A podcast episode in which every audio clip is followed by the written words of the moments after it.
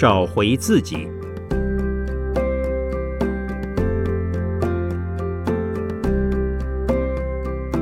圣严法师著。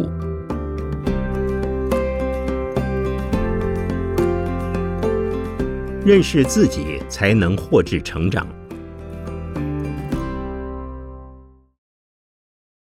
从自我肯定、自我提升到自我消融，是从自我到无我的三个修行阶段。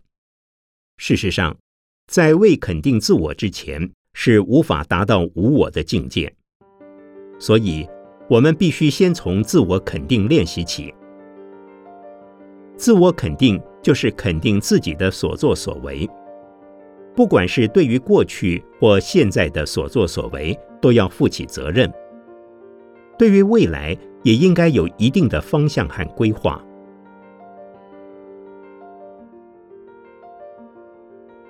那么，何谓自我？自我包括过去到现在。现在到未来所有的我，而以现在当下的自己作为立足点，所以过去是自我，现在是自我，未来的也是自我。而过去、现在和未来又是什么？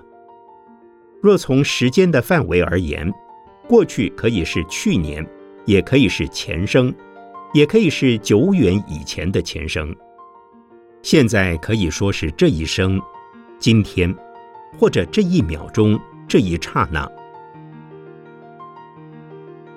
而未来也是一样，时间可长可短。在整个以当下为基础而无限延伸的过程中，自我一定要时时对自己负责。责任和义务是当自己和他人建立关系时才会产生。也才会有自我的存在和自我的价值。可是，即使是自己单独一个人，也应该为自己负起责任和义务。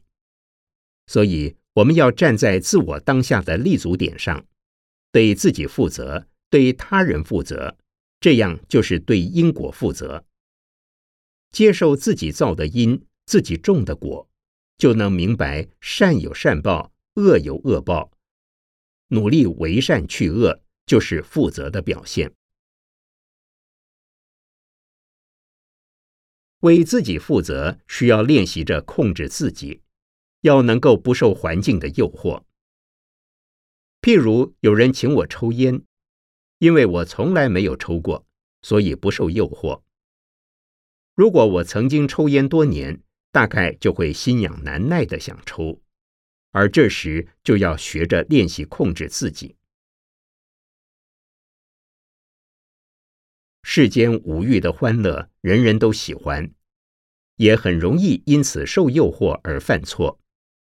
所以要能自己判断应不应该做，能不能够做，从而做到主宰自己。可是，一般人总是不了解自己。往往做错了事还不自知，说错了话也不承认，自己的观念想法明明错了，却还要巧辩。这样自我的固执和坚持，并不是自我肯定，因为你肯定了自己，却否定了他人。你要把人家赶走，人家也会把你赶走，对立的结果，别人也同样会否定你，到最后。自己反而被孤立，这非但不是肯定自我，而且还是自掘坟墓、自找倒霉。所以，肯定自我一定要从了解自己开始，知道自己的缺点有哪些，有什么坏念头。缺点和坏念头并不可怕，只要把缺点改掉，坏念头去掉，转恶为善，就是自我肯定。但是我们的念头常常心猿意马，不容易受控制，以至于很难让自己该想的时候就想，不该想的时候就不想，要做就做，不做就不做。这是由于习惯使然，也是自己内在的烦恼自然而然不断涌现的结果。所以，我们平常一定要做修身养性的功夫，譬如念佛、诵经或禅坐。通常我们不修行的时候，不会知道自己的头脑其实是在胡思乱想。譬如在诵经念佛时，才会发现自己的脑袋常常有起思遐想等妄念。这一类的念头特别容易在修行时浮现，也特别容易被发现。借由修行，能够培养我们的觉照力，在觉察缺点之后，再进一步改正，这就是自我肯定的过程。自我肯定必须是肯定自我的优点，也肯定自己是有缺点的。肯定了自己的优点跟缺点之后，就能够获得自我的成长。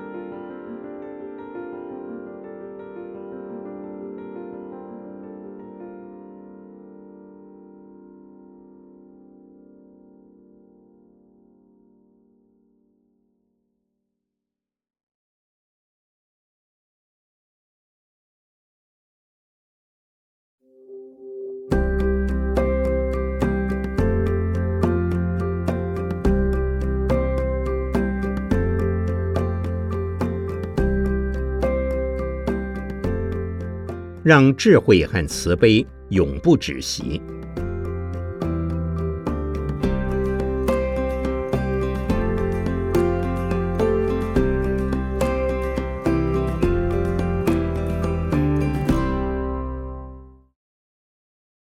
自我成长固然重要，也是无止境的，但自我成长是否就是我们人生的目标及最终目的呢？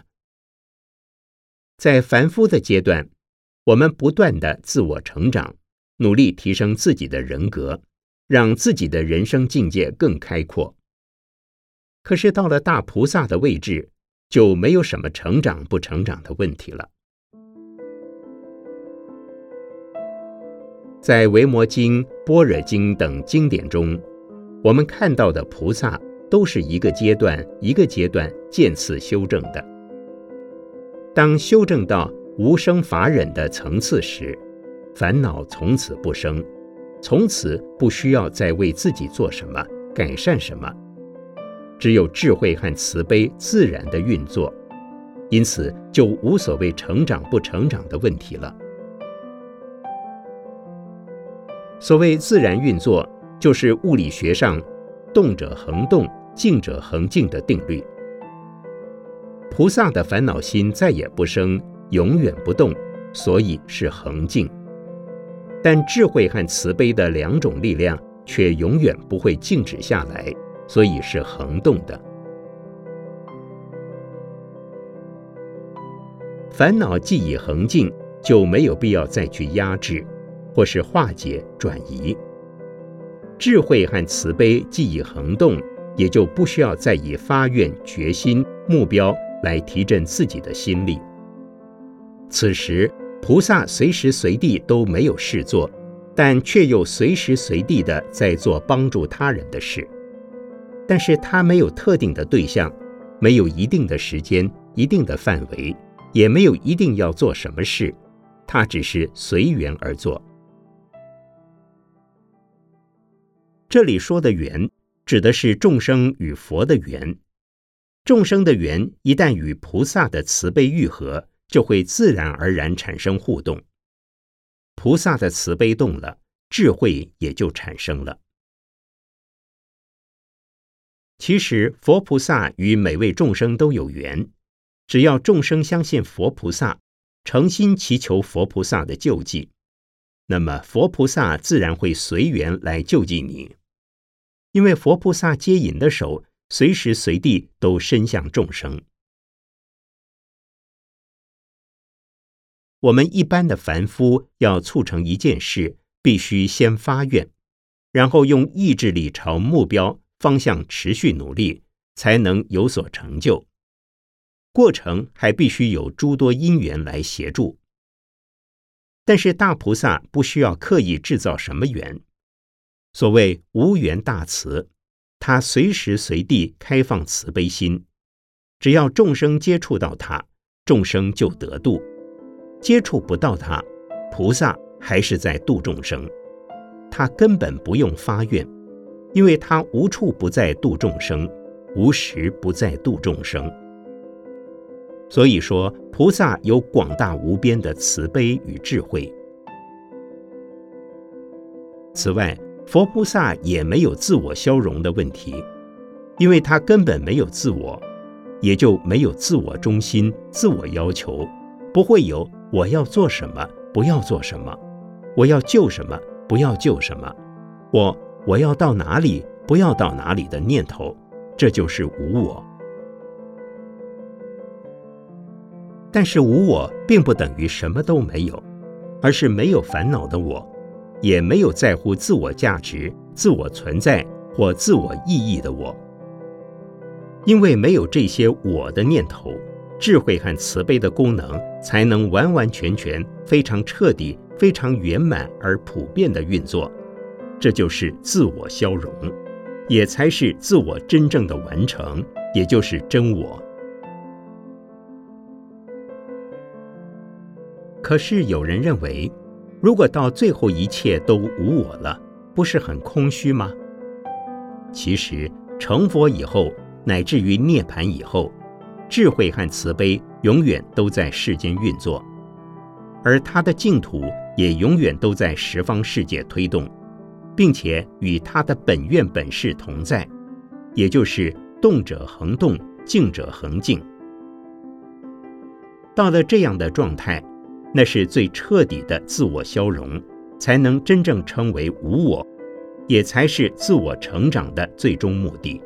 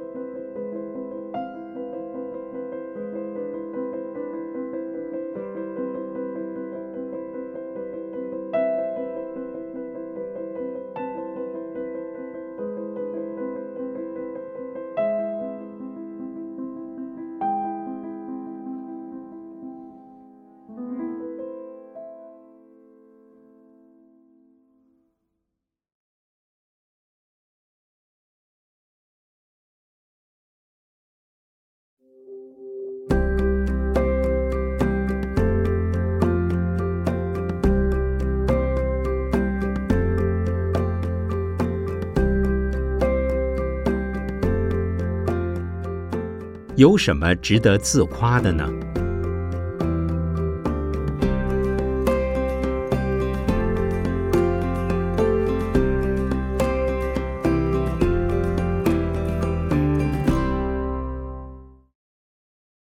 要想达到真我的层次，需要历经自我肯定、自我成长和自我消融的历程。其中的自我肯定。就是不由别人来肯定自己的成功或光荣，评断自己的失败或耻辱，而是从自己的内心关照起，如此才能确实认识自我，进而达到自我肯定。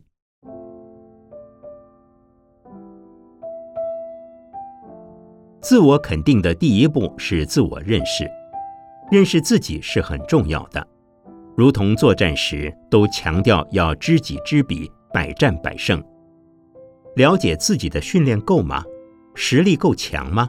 后劲够吗？同时也要知道自己有多少缺点。所谓缺点，就是自己的不足之处，包括性格上的、人际关系上的，以及自己是否能如实观察现实环境。很多人往往高估了自己。拼命强调自己的优点，用语言或表情夸大自己的优点，希望让大家都知道，但却忘记或刻意掩盖自己的缺点，甚至从不去认识它、检视它。这种人算不算肯定自己呢？这种人是夸张的，也是虚伪的。然而，虚伪的、夸张的人比较容易受到社会的肯定和赞美，也比较容易博取名誉。因为多数人一时之间无法认识这个人，只能看到他外在的表现，不了解他的内心世界。外在表现的自信满满的样子，并不等于这个人真的就是如此。而且，一个人如果还要靠他人的赞誉来肯定自己，那就表示他其实并不了解自己，更不用说肯定自己。所以，被他人肯定，并不表示自己已经肯定自己。既然不能肯定自己，当然也谈不上自我成长了。了解自己，除了知道自己的优缺点。也包括清楚知道自己究竟拥有多少资源，即使了解得很透彻，也还要打个折扣，因为你所能拥有的不一定能够支配运用。明白这层限制，才是真正认识了自己。一个人一旦知道自己的不足，一定会谦虚，虽然他对自己的能力打折扣。但并不等于自卑、没有信心，而是他不自夸，确实知道自己能够做到什么程度。例如，有人认为自己的能力可以走完十公里的路，但不会大肆宣扬，而是说：“请给我这个机会试试看，我会尽我的力来走，我相信我走得完。”虽然他并不一定走得比别人快。但是，只要尽心尽力走完以后，就能知道自己真正的能力有多少，能够发挥的有多少。经过这一番实证所得到的自我肯定，才是扎实的肯定，才是真正的认识自我。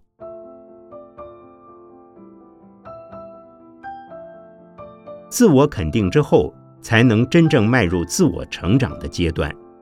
知道自己有所不足，就会努力成长自己。如果犯了错，就应该认错，然后努力修正自己的偏差，能够改正自己的缺点，就是成长。成长是永无止境的。虽然说活到老学到老，但我们的生命非常有限，所知所能，包括体能、智能。资源也都十分有限，就算穷尽一生之力，专注在同一个方向、同一个领域之内学习，也很难尽善尽美。所以，还有什么值得自夸的呢？我们永远要谦虚，永远要知道自己是不足的，是有缺点的，那么就永远有进步的机会，也有成长的可能。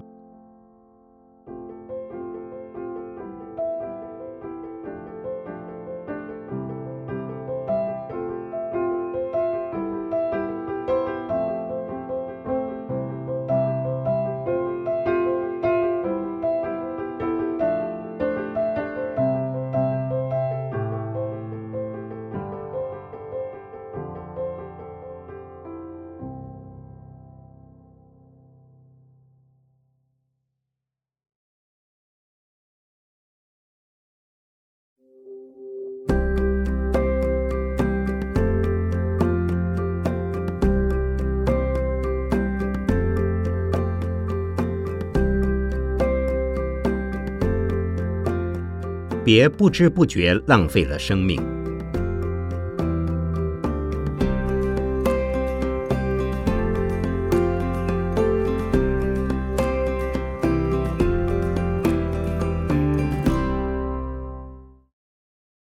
要看清自己的缺点是很不容易的。